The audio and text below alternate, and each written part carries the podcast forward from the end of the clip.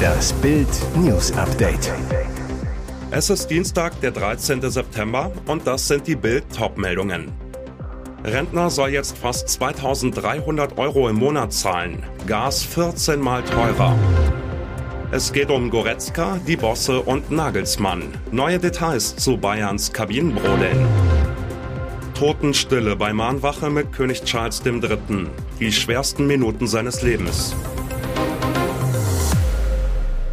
Seit Wochen überlegte er, was da wohl auf ihn zukommt und machte schon brav Energiesparpläne für den Herbst.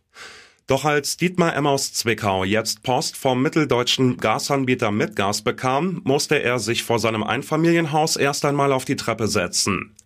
Sein monatlicher Abschlag wurde von bisher 165 Euro ab November auf 2268 Euro erhöht.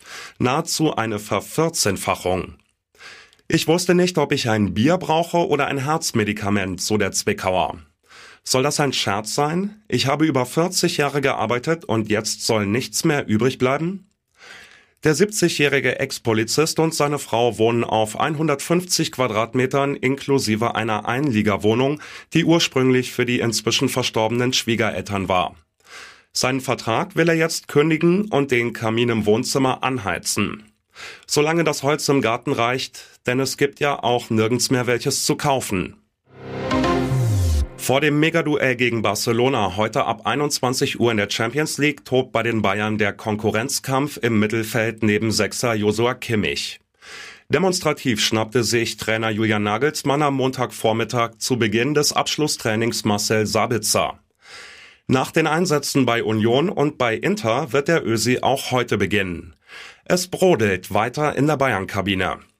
Nach Bildinformationen wollte Leon Goretzka beim Barca-Kracher in der Startelf stehen. Seine Trainingsleistungen stimmten. Auch gegen Stuttgart war er neben Torschütze Mathis Tell der einzige der 6-9, der sich für einen Platz in der ersten Elf bewarb. Bild weiß aber, Goretzkas Startelf-Forderungen kamen bei der Teamführung nicht gut an. Nach seiner Einwechslung bei Inter äußerte der DFB-Star öffentlich seinen Anspruch. Jetzt bin ich dann aber auch bereit zu starten. Große Trauer beim neuen König Charles III. Ein König bekommt keine Pause, auch nicht, wenn seine Mutter gestorben ist. So musste der am Samstag neu ausgerufene König Charles auch am Montag wieder strenge Trauerzeremonien über sich ergehen lassen. In Schottland wurde der Sarg seiner Mutter in der St. Giles Cathedral in Edinburgh aufgebahrt. Prinz Charles hielt mit seinen Geschwistern eine Mahnwache ab. Die Geschwister, König Charles, Prinzessin Anne, Prinz Andrew und Prinz Edward, positionierten sich am Sarg, falteten die Hände vor dem Körper zusammen und neigten ihr Haupt in ehrwürdiger Andacht an ihre geliebte Mama Elizabeth. Gänsehaut pur. Ein Pfarrer sprach ein Gebet. God save the King hieß es am Ende. Nach zehn Minuten war die Mahnwache vorbei, die vier Kinder der verstorbenen Queen für diesen Tag von den schweren Zeremonien erlöst. Beim Herausschreiten aus der Kirche fiel Charles sichtbar ein Stein vom Herzen. Die erfolgreiche Großoffensive der ukrainischen Armee sorgt für ein Umdenken bei der Bundesregierung. Nach Bildinformationen gibt es immer mehr Regierungsmitglieder, die jetzt Panzer in die Ukraine liefern wollen.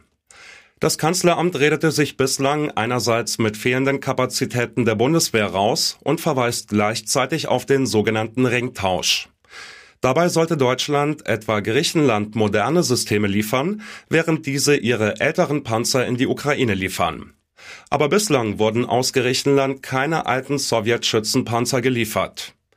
Nach Bildinformationen hat die US-Regierung die Bundesregierung jetzt aufgefordert, die ukrainische Armee mit der Lieferung von Panzern und anderen schweren Waffen zu unterstützen. US-Außenminister Anthony Blinken habe sinngemäß erklärt, die USA würden es begrüßen, wenn Deutschland Kampfpanzer und Schützenpanzer aus eigenen Beständen in die Ukraine liefern würde. Knallhart Attacke auf Karl Lauterbach beim FDP-Landesparteitag in Hamburg. Bundestagsvizepräsident Wolfgang Kubicki lederte gegen den Bundesgesundheitsminister. Zuerst nahm sich Kubicki aber die Energiepolitik der Ampelregierung vor. In einer solchen Phase, in der wir uns jetzt befinden, nicht auf eigene heimische Kapazitäten zu setzen, sondern in der Welt herumzufahren und darum zu betteln, dass andere uns die Probleme abnehmen, halte ich für verantwortungslos, sagte er. Dann ging Kubicki auf Lauterbach und seinen Lifestyle los. Das zweite große Problem ist die Pandemie mit Herrn Lauterbach.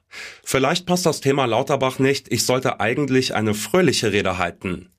Der Mann ist kein Salz, der Mann isst kein Zucker, trinkt keinen Alkohol, hat keine Freundin. Mein Gott, was hat der Mann vom Leben? Außer Corona. Dass Lauterbach keinen Alkohol trinke, stimmt übrigens nicht. Dem Spiegel sagte er einmal, er trinke jeden Tag Wein.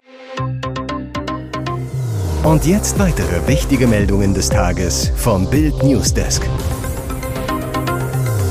Nachdem Lokalpolitiker aus zwei Stadträten in St. Petersburg und Moskau den Rauschmiss von Kreml-Diktator Wladimir Putin gefordert haben, ging der Staat mit aller Härte gegen die Putin-Kritiker vor. In St. Petersburg wurden Verfahren wegen angeblicher Diskreditierung des Einsatzes der Streitkräfte der Russischen Föderation eröffnet. Es drohen drakonische Geldstrafen. Das Ziel? Abschreckung. Die Zensur von Meinungen, die nicht auf Kreml-Linie sind. Nur, offenbar schreckt das die Kritiker nicht ab, es befeuert sogar den Anti-Diktator-Protest. In Putins Reich brodelt es.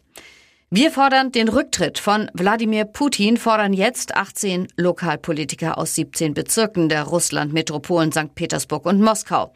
Der Grund, wir, die kommunalen Abgeordneten Russlands, glauben, dass die Handlungen von Präsident Wladimir Putin der Zukunft Russlands und seiner Bürger schaden.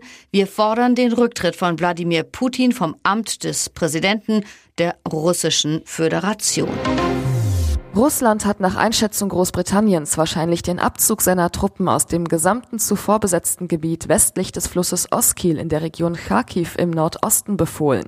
Die schnellen Erfolge der ukrainischen Streitkräfte hätten erhebliche Auswirkungen auf die gesamten operativen Pläne Russlands teilt das britische Verteidigungsministerium auf Twitter mit und verweist auf den jüngsten Bericht des militärischen Geheimdienstes. Im Süden nach Cherson habe das russische Militär offenbar damit zu kämpfen, ausreichend Nachschub an die Front zu bringen. In Deutschland fordert Grünchef Nuripur angesichts der Erfolge der Ukraine gegen die russischen Invasionstruppen mehr deutsche Waffenlieferungen für Kiew. Wir müssen den Bedarf der Ukraine nach Fähigkeiten in den Mittelpunkt stellen. Gerade jetzt, bevor der Winter kommt, müssen wir die Ukraine dabei unterstützen, in diesem Jahr noch so viel wie möglich von ihrem eigenen Land zu befreien, sagte er der Augsburger Allgemein. Giorgia Meloni liegt in Umfragen vorne. Bekommt Italien noch in diesem Jahr eine Ministerpräsidentin, die aus dem ultrarechten Spektrum kommt? Der in Europa geachtete Ministerpräsident Mario Draghi ist zurückgetreten. In zwei Wochen wird in Italien neu gewählt und vor der Tür steht offenbar ein Rechtsbündnis mit Populisten und Postfaschisten. Wenn es nach Giorgia Meloni geht, wird sie mit Freude der Kopf der nächsten Regierung. Die aktuellen Umfragen spielen ihr in die Karten. Ihre Partei Fratelli d'Italia führt seit Wochen die Stimmungsbilder an.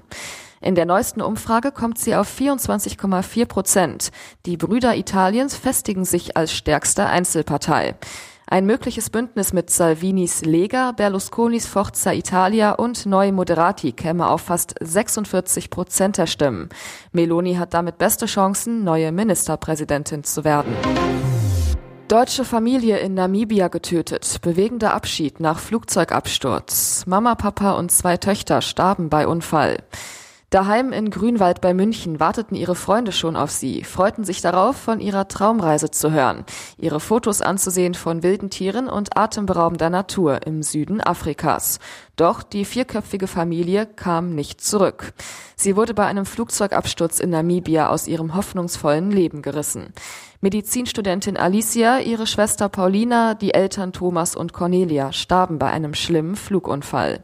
Das Unglück passierte am 30. August. Die Familie hatte die Flussinsel Impalila im Osten Namibias besucht. Die Region ist wegen seiner Natur- und Tierwelt bei Touristen sehr beliebt. Für ihren Rückflug aufs Festland hatte Vater Thomas extra eine Cessna 210 gechartert. Kurz nach dem Start stürzte die Maschine am Ufer des Sambesi-Flusses ab.